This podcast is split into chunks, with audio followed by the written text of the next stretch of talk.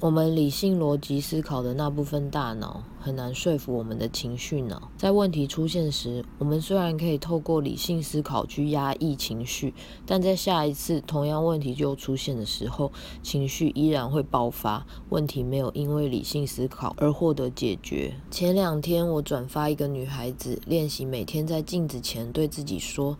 我是美丽、有智慧、有才华的独立女性。连续三十天，直到她对待自己像她本来就应该被对待的那样。我们都听过，要建立一个习惯，最好坚持做它一个月。这些都是利用重复练习以说服我们潜意识的例子。其他方法还有书写，透过书写和自己对话，以亲切的口吻回应自己，并加入视觉化过程，想象旧的问题被逐渐清空。